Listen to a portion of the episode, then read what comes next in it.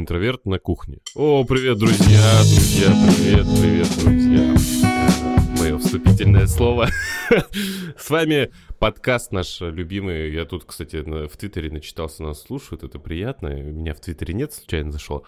Так вот, так, э, сегодня у нас тема, тема современная тема про искусство. Почему стрит-арт — это искусство? И мы, конечно же, взяли опытных людей, опытных профессионалов с нами сегодня. Сколько тебя не было? Да я уже не помню, сколько меня не было, потому что я как-то так рывками в последнее время появляюсь. Выпусков пять. Да нет, ну там не, не, не так давно был выпуск, где мы обсуждали сериалы с э, Нелли и Лизой, но я уже запутался, где когда Хорошо. что. Наш постоянный... Постоянный непостоянный. Постоянный непостоянный ведущий Никита Добряков, исследователь культуры, философ и что-то там еще. Да, всем привет, дорогие слушатели. Да, и, конечно же, с нами сегодня Алена Репина, искусствовед, исследователь культуры. А еще более эротично можно? Ты всегда буксуешь в эти Я всегда буксую, да, я всегда забываю, кто вы. Э, Регалии наши — это, конечно, хорошо, но, в общем, всем привет. Рада снова ворваться в подкасты про искусство. Да, последний раз у меня был триумфальный, андеграундный с э, Аркадием, где мы просто Точно. накидывали, накидывали, накидывали тебе пищу для размышлений, особенно про Эдуарда Лимонова, конечно. Я когда вышел, я э, в этот день э, я вечером послушал Егора Летова в очередной раз «Вечную весну». Правое актуально. полушарие интроверта. Слушайте Егора Летова вместе с Что, нами. сделаем лекцию про Егора Летова, а? Конечно же. И венчики Ерофеева сразу, чтобы как-то закрыть все гештальты. Безусловно. Да, ну и с нами Алан. Алан не представился. Ну зачем? Алан, конечно, думает, что его все уже помнят. Но Все знают Алан, Алана. который Алан. Профессия Алана Алан. Алан. Аланствовать, да? Человек-оркестр. Как я Никитствую, ты Алан. Меня звать Алан, я... Я есть Алан. Э, Так, ну что, поехали. Смотрите, я сразу скажу. Мне интересно с точки зрения обывателя. Я смотрю, иду по городу. Я сам из Магнитогорска. В Челябинской области на заборах можно было бы продолжить одной фразой, но я скажу по-нашему. На заборах рисуют граффити. Предлагаю по чайку. И как бы, когда ты мимо проходишь, ты такой, вау, прикольно. Прикольно. Интересно. Но считается в основном, что это а, изуродовали улицу, это а, на- нанесли вред. Вот как понять, когда нанесли вред, когда действительно на заборе написали или нарисовали, а когда это искусство становится? Ну, начнем, пожалуй, даже с того, что скорее ты имеешь в виду не то, что там нарисовали граффити, потому что граффити это все-таки определенная стилистика и некоторый такой язык, который художникам понятен, и они между собой обмениваются с помощью шрифтов и таких за секреченных немножко, да, иероглифов практически иногда можно сказать, информации. Ты имеешь в виду, скорее всего, теги. Вот тег — это просто надпись, просто какое-то А, слово, есть либо красивое словосочетание. написанное слово. Нет, тег может быть некрасиво написан. Может а вот быть, когда может- красиво написано. А вот когда красиво написан, вот это граффити. А, у меня граффити были. Ладно, хорошо. Хорошо, а тег это искусство? Смотри, вообще, в принципе, если нам начинать с вами говорить о стрит-арте, давайте разберемся, что такое вообще сам по себе. Ладно, Стрит-арт, пойдем немножечко издалека, да? Стрит-арт, ну, понятно, если мы с вами от английского это все переводим прямо калькой на русский, на русский язык, то это искусство улиц. Что мы под этим подразумеваем? Стрит-арт — это очень широкое понятие. Мы туда включаем, иногда включаем, иногда не включаем, да, граффити, иногда граффити выделяются в отдельную, некоторую такую, некоторое направление отдельное в искусстве. Туда же бьются инсталляции, наклейки, надписи, все, что только можно. То есть стрит-арт — это не просто написать на заборе. На забор можно что-то еще сделать. Например, скульптуру какую-нибудь изобразить и приклеить на забор. Банан можно... э, Банан на можно скотче. приклеить с помощью Ну вот если скотча. бы он был на улице, да, он Да. та- так-то был в галерее, тогда это не стрит-арт, а вот стрит-арту принципиально публичное высказывание, это выска... ну, то еще сам по себе стрит-арт очень демократичное искусство, как минимум в поле восприятия, да. По-хорошему стрит-арт можно всегда посмотреть бесплатно. Ну, то есть ты просто можешь встретиться с ним на улице, это важно, потому что а, стрит-арт своей такой демократичностью спорит с тем, что музей а, стал, особенно в 20 веке, хотя музей сам по себе очень молодая вещь, она, по сути, во, в, во время Великой Французской революции возникает, но стрит-арт спорит с чем? То, что музей становится такой а, таким жюри, который выбирает, что такое искусство, что такое не искусство. Стрит-арт говорит, что искусство свободно, и тем самым вы можете встретиться с ним просто так на улице. Вот это мотив встречи на улице с искусством внутри стрит-арта очень сильно а, живет. А надо, надо, чтобы я, у меня был какой-то бэкграунд, чтобы я что-то изучал, чтобы я хоть как-то был э, просвещен, чтобы понимать стрит-арт. Наоборот, стрит-арт как раз, как и поп-арт, он рассчитан на восприятие совершенно неподготовленным человеком, вот максимально. То есть задача ухватить внимание любого прохожего и м, высказать свою мысль таким образом, чтобы сразу же впрямую это было понято. Стрит-арт всегда противопоставляет себя тому всему искусству, что мы можем встретить за многие миллионы долларов в художественных галереях, в музеях, и в этом плане объявляет себя так априори некоммерческим. Это не всегда получается, потому что, понятно, как только художник стрит-арта становится знаменитым, успешным и так далее, его хотят заполучить ведущие мировые галереи, он, ста- э, он становится вот в этом высшем эшелоне искусства, где как раз огромные суммы за там, фрагменты стены с этим, например, изображением сразу же предлагаются. То есть, так или иначе, как бы не хотели художники стрит-арта уйти от этой коммерческой стороны вопроса, у них очень редко это получается. Ну вот если по опыту судить. Да, ну вот ну, внутри это, конечно, такое желание быть э, максимально демократичным к зрителю, то есть не требовательным, потому что а современные галереи, современные выставки, даже если это выставки-блокбастеры, да, ну какие-нибудь так большие, дорогие, которые рассчитаны на массового зрителя, но даже они все-таки требовательны. Ну, не знаю, вот прямо сейчас идет Билл Виола в Пушкинском, да, а, ну потому что в гараже сейчас идет то, что с чем трудно вообще в принципе взаимодействовать интеллектуально вслух, а не подгружать загружаю вас сотнями книг, то Билл Виола такой главный видеоартист современности, такой живой классик, но даже к нему нужна подготовка. То есть я вот ходил с человеком, а, который любит, понимает искусство, но мне нужно было все равно немножко пояснить, что вообще происходит. А вот стрит-арт намерен на то, что ты просто живешь в культуре. Ну, то есть ты просто разговариваешь. И иногда смотришь новости вот из разряда и листаешь интернет. То есть, грубо говоря, вот у меня всегда есть любимый, прямо, любимый пример из э, русского такого паблик стрит-арт-арта. А, несколько лет назад был фильм «Три билборда на границе Эббинга. Миссури». Uh-huh. А, помните, там фишка завязана на том, что было три плаката и так далее. И вот у нас появился стрит-арт, э, как раз-таки вот как Алена правильно говорила, стрит-арт не всегда изображение, то есть не всегда рисунок какой-то, неважно, трафаретный или какой-то. Вот э, в, Питере появился, знаете, у нас все еще в Питере есть такие места для рекламы, вот, mm-hmm. ну, где вешают эти вот плакаты. Вот на, на, на таком месте один из таких вот, э, как это назвать, такие рамы, я не знаю. Короче, повесили плакат, вот прям плакат, такого же цвета с черными такими же текстом, и там написано «У нас билбордов не хватит спрашивать». Хо-хо-хо. И это в некотором роде... Круто, аж мурашки по коже. Да, я очень люблю пример вот этого стрит-арта. То есть это сразу, мне кажется, высветляет все темы стрит-арта настоящего, потому что стрит-арт, я думаю, мы сейчас будем еще об этом говорить, стрит-арт это не про красивую картинку, да, стрит-арт это не когда ты идешь и на стене здания видишь огромного котика, это не стрит-арт. Когда этот котик в Палестине на разрушенной стене разрушенного здания, вот это стрит-арт. Стрит-арт несет в себе высказывание, но высказывание очень понятное, и вот мне не нужно пояснять, да, у нас билбордов не хватит спрашивать, мы просто живя здесь знаем о чем это. То есть по сути, стрит-арт — это э, голос улиц, как бы это банально не звучало, голос народа и на актуальные темы. Да, это такая форма общественного протеста, если можно так выразиться. То есть анонимный художник, который, естественно, скрывает, как правило, свое имя. Ну, сейчас уже не особенно, но вообще, как правило, все-таки они прячутся за псевдонимами, за тегами, за вот каким-то некоторым наименованием себя. Понятно, потому что большая часть их деятельности как раз сопряжена с тем, что они находятся на этой тонкой грани между искусством и вандализмом, между тем, чтобы быть осужденными за порчу городского имущества и тем, чтобы быть вписанными в мировую историю искусства.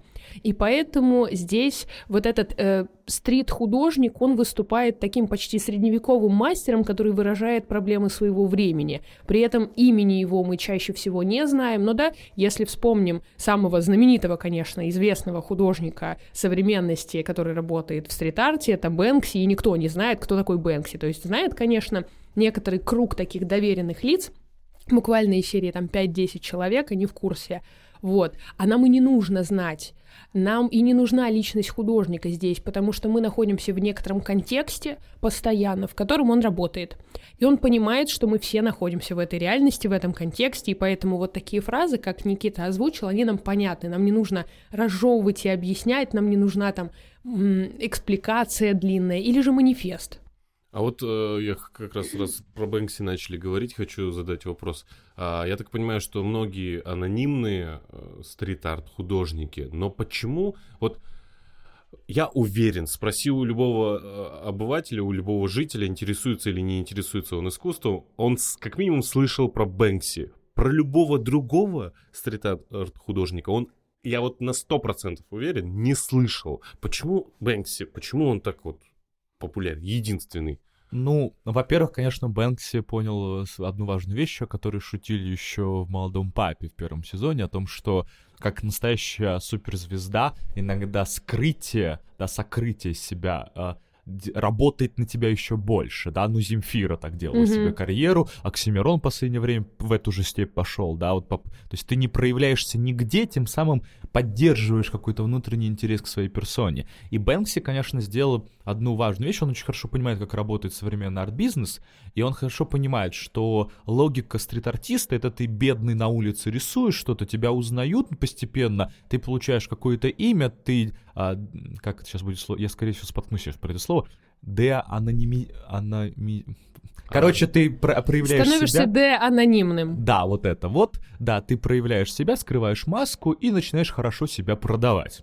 И Бэнкси понимает эту логику и еще лучше понимает, что а, когда есть такая общая логика развития арт-бизнеса, если ты будешь ей себя противопоставлять, ты станешь еще более знаменитым. И это первое. Бэнкси хорошо понимает, как это работает. Второе, Бэнкси, конечно, ну, просто это очень хороший мастер в плане не визуального опыта, да, разумеется, стрит-арт не главное в стрит-арте визуальный опыт, а главное в стрит-арте это сообщение, которое оно дает нам, и Бэнкси, ну, просто самый остроумный, ну, то есть он очень хорошо понимает, как с помощью очень простого образа подцепить очень важную вещь, и это, это у него не отнять, то есть есть вопросы к тому, как он это рисует, там, и так далее, но то, что это невероятно остроумный человек, тут вопросов нет. И вот это во многом позволяет ему создавать такие, знаешь, образы мемы. То есть его образами очень легко делиться. То есть вот этот человек, бросающий букет цветов, там, из разряда очень хорошо запоминающиеся вещи, и вот с помощью такого запоминающегося остроумия и всегда очень актуального. Бэнкс никогда не... Э, как-то всегда следит за инфоповодами, да, как хороший контентщик. И в этом смысле он всегда актуален. И вот это, мне кажется, делает ему, конечно, карьеру. Тут сразу э, заговорили аж про анонимность и де-анонимность, и как мне вспомнилось... Д'Артаньян. Д'Артаньян, Дарт Вейдер. И мне сразу вспомнилось, помните, был такой сериал, то ли на втором, то ли на первом канале, он шел «Маска», и вот там какие-то были иллюзии, фокусы, что все, привет, миллениалы. Маска. Или как-то он по-другому... У меня только с Джимом Керри маска Не-не-не, или как-то он по-другому назывался. В общем, там был... Эм... Да, я сейчас вспомнил вам сериал, который не помню название, но вы, конечно, поняли, о чем я. Да, да, Алена. И там что-то было. Там, э, э, действительно. Уважаемые миллениалы, которые нас слушают, напишите в комментариях, пожалуйста, что это был за сериал. Я вам сейчас опишу. Там был мужчина такой очень рослый. У него была маска черная с белым. Он делал всякие волшебные фокусы, иллюзии. Типа такой фокусник-разоблачитель. Это был не сериал, это было шоу шоу. Это шоу было. Да, типа мы берем классический фокус и... Призрак воспро... оперы же, да? Я смотрю, ты тоже, да, держишь руку на пульсе? Держим марку по шуткам. Да, ну, то есть там, там его фишка была в том, что он показывал фокус какой-то классический, а потом его показывал, как он работает. Не помнишь, как называется? Да нет, конечно. Так вот, напишите, пожалуйста, в комментариях, нам очень требуется ваша помощь. Суть просто была в том, что на протяжении нескольких сезонов он же держал всех вот в этом неведении, кто скрывается за этой маской, что это за человек. И потом в финале заканчивалось это тем, что он срывает эти покровы, он показывает, что за человек, про него рассказывают. И как раз вот этот момент нам очень хорошо иллюстрирует. Я не помню. Не то чтобы это была очень важная информация, мне было лет 11, Михаил знаешь. Пореченков, может быть. You never know. А, you Без руков, Алан, без руков. Это, это должен был быть без руков. Вот. И этот момент нам как раз и показывает вот ровно ту же самую стратегию, которую избирают очень многие там и ютуберы современные, тоже Причем я прячась вот за масками. после этой истории вспомнил историю, конечно, из Топ Гира. Вот я А, тоже, да, да, да, да, да. Стик. Стик. И вот каждый раз, когда его представляют новую историю про Стига, это такой, черт, каждый раз в меня прям эта история разливался. Алена вышла из этой... Есть шоу... Аудитории. э, брита- Британское шоу. Было. Ну, Было. оно есть, Оно по-моему, есть, оно да, все да, еще есть. да. Э, Про машины. Нет, это я знаю, Да, а вот Gear. Э, стик... Там что? была фишка в том, что тестируют там суперкары и разные машины. Ну, профессионал должен это те- тестировать, не ведущий, понятное дело.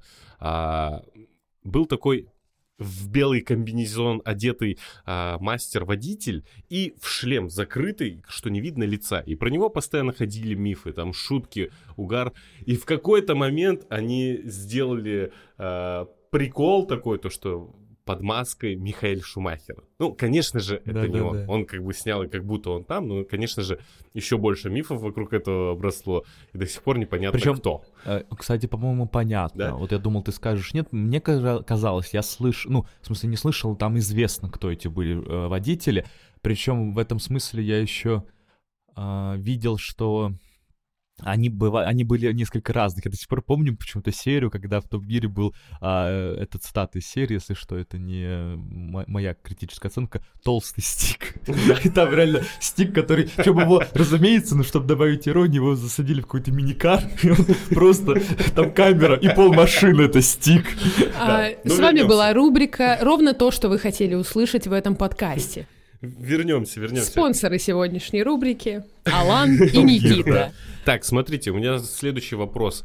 Э, как, как это вообще оценивается э, государством, обществом? Потому что какие-то э, арт-объекты, вот стрит-арт-объекты, они закрашиваются, стираются, разрушаются и все прочее, а какие-то остаются достоянием общественности. Есть на, неё- на него начинают ходить, смотреть. Вот как это тоже работает? Почему кого-то закрашивают, почему, э, почему-то кого-то не... Вот, а, если не ошибаюсь, не так давно а, Бодрова, Бродского. Бродского, Бродского, Бродского. Бродского. И Бодрова тоже вроде как закрасили, Нет, да? Бодров живой. А, Бодров живой. Вот. Ну вот почему Бродского закрасили, а Бодрова оставили? Ну что, бахнем чайку? Ну, а, вообще надо, можно с- сходу сказать, что любой стрит-арт — это вандализм. Тут нет Мгм. вопроса. Ну, Ага. то есть это а, изначально это вандализм, а дальше мы начинаем думать, что с актом вандализма делать. Потому что, разумеется, если говорить там как-то теоретически сухо, это всегда незаконно.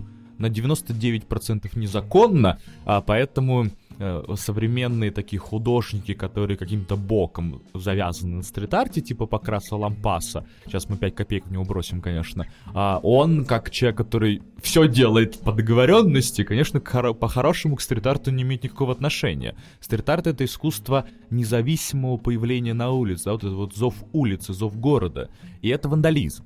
Но дальше начинаются вопросы, потому что иногда а, стрит-арт возникает на госучреждениях, иногда на частных учреждениях. Мгм. И вот на частных учреждениях, особенно если это стрит-арт уровня Бэнкси, а это понятно, потому что Бэнкси всегда сфоткает это в Инстаграм. Мгм. И если ты понимаешь, что это оригинал Бэнкси, например, в последнее время пошла такая мода, конечно, к- как-то хозяин этого здания сохраняет это как может. Ну, то есть вот из разряда я лучше кусок стены выпилю с этим стрит-артом, чем его сотру.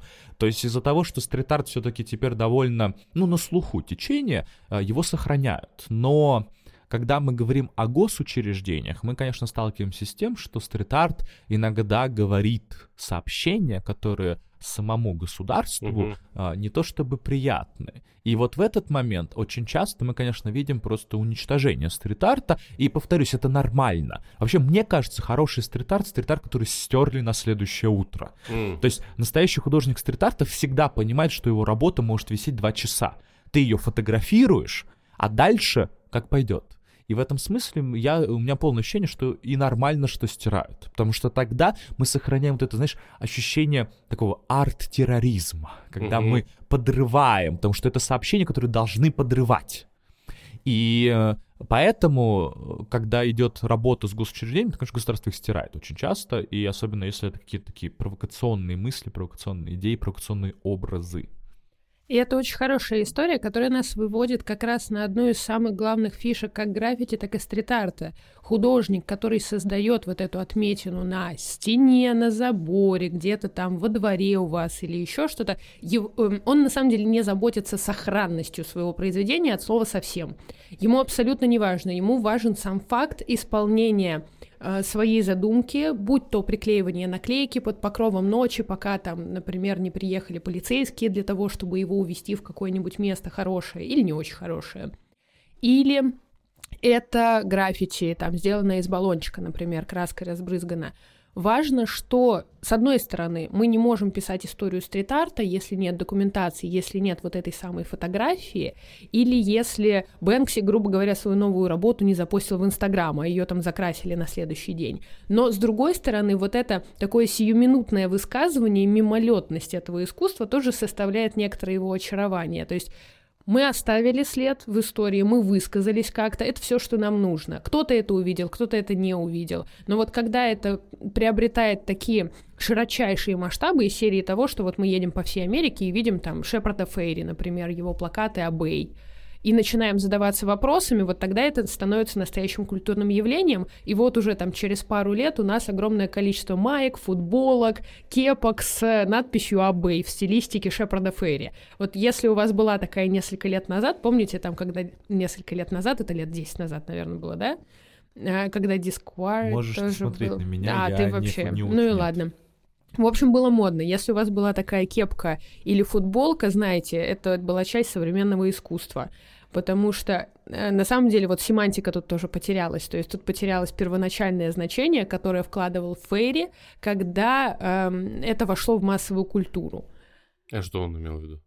Э, у него был, эм, в общем, за основу он взял фотографию Андрея Гиганта. Это был такой рестлер очень популярный в свое время. Он его видоизменил немножечко так, условно его изобразил. Такое устрашающее довольно лицо получилось, типа из серии того, что большой брат смотрит за тобой, и подписал снизу Абей. А, рефлексия такая, может быть, кто-то из вас помнит, был в конце 80-х годов, у нас он был в переводе, конечно, господина Володарского, замечательном. Фильм, который называется «Они живут среди дас». В общем, вы вообще А, мимо, да? рептилоидов? А, Конечно, о рептилоидах. То есть там суть в чем? Там а, мужчина приходит в лавку и покупает себе солнечные очки. Это не простые солнечные очки, он выходит на улицу и начинает видеть, что все рекламные плакаты говорят ему «подчиняйся», «покупай», понял, вот да, это все. Все ты Да. смотрел, да? Ну вот отлично. А ты не Очень смотрел, давно. конечно. Ну и ладно. Нет, А нет. А еще он видит, что вокруг, э, среди людей, которые его окружают, примерно 50% это инопланетяне, рептилоиды, это вот тайное мировое правительство, которое на самом деле этим миром всем и управляет, то есть этой массовой культурой.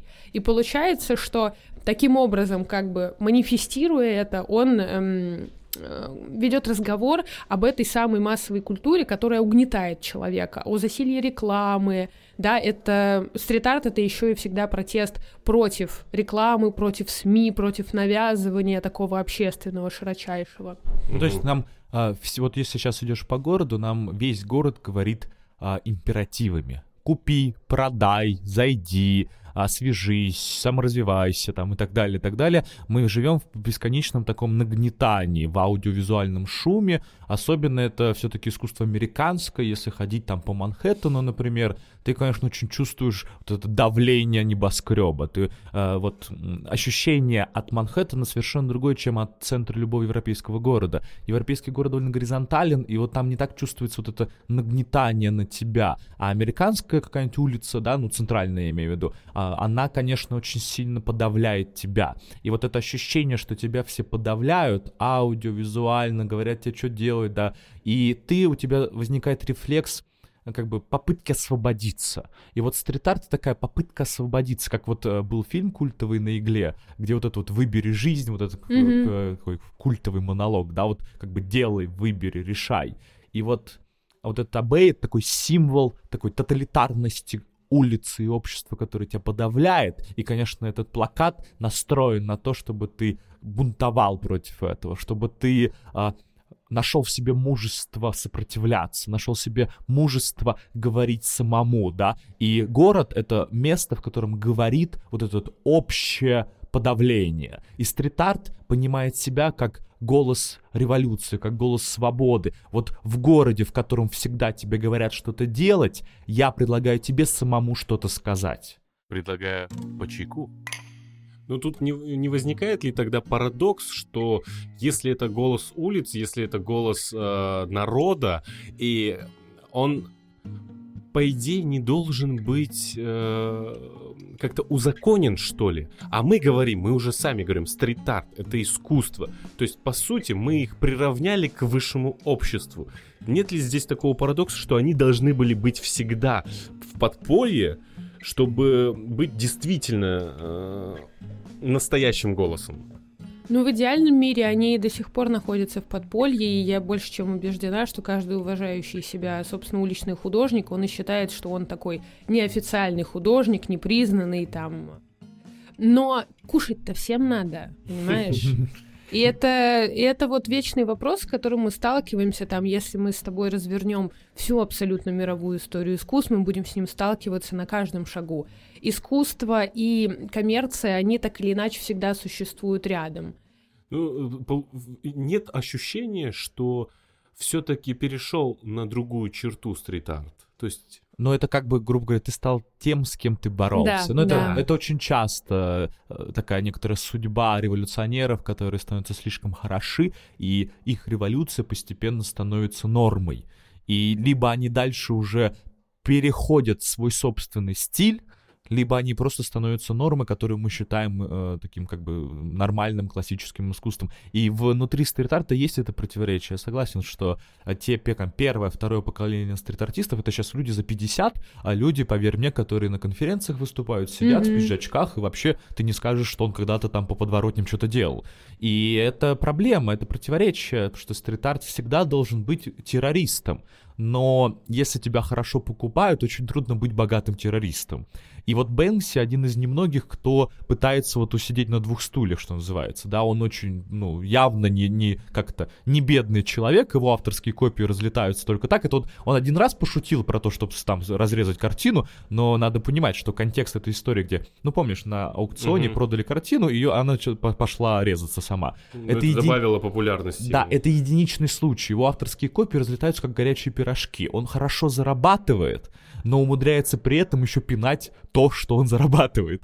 И это такой довольно исключительный момент. В принципе, это... Э, Алена вздохнула. А, держу я, просто, я просто кое-что вспомнила. Да, сейчас скажешь. Mm-hmm. Вот, и в принципе это нормально. Причем современное-современное поколение художников, которые высказываются на улицах, они уже, а, такие, знаешь, изобрели новую стратегию — Э, да мы изначально не террористы, говорит Покрас Лампас, mm-hmm. и всегда со всеми договариваются изначально. Его появление, его работ с, как говорится, с фанфарами, и это ничего не стирается нигде.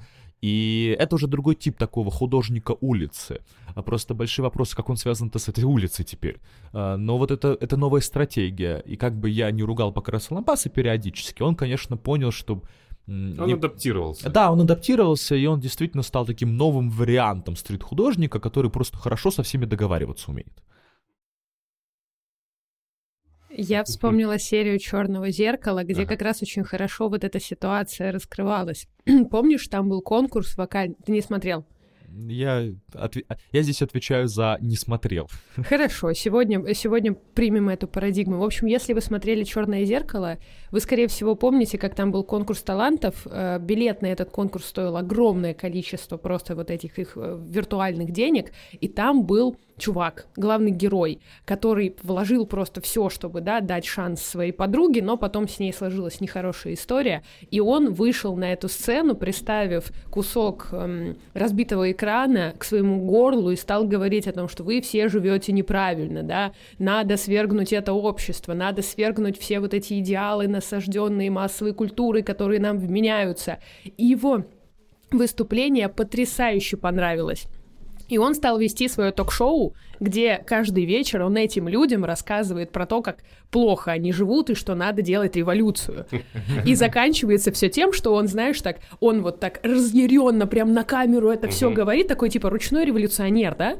А, то есть он вот это вот все говорит, там всех наускивает, его там все поддерживают, у него шикарные рейтинги у этой передачи. Потом о, показывают, отъезжает камера, показывают его шикарный, идеальный, вырезанный до блеска дом. И он вот так аккуратно берет этот кусочек стекла, который подносит каждый вечер к своей шее, кладет на подушечку бархатную.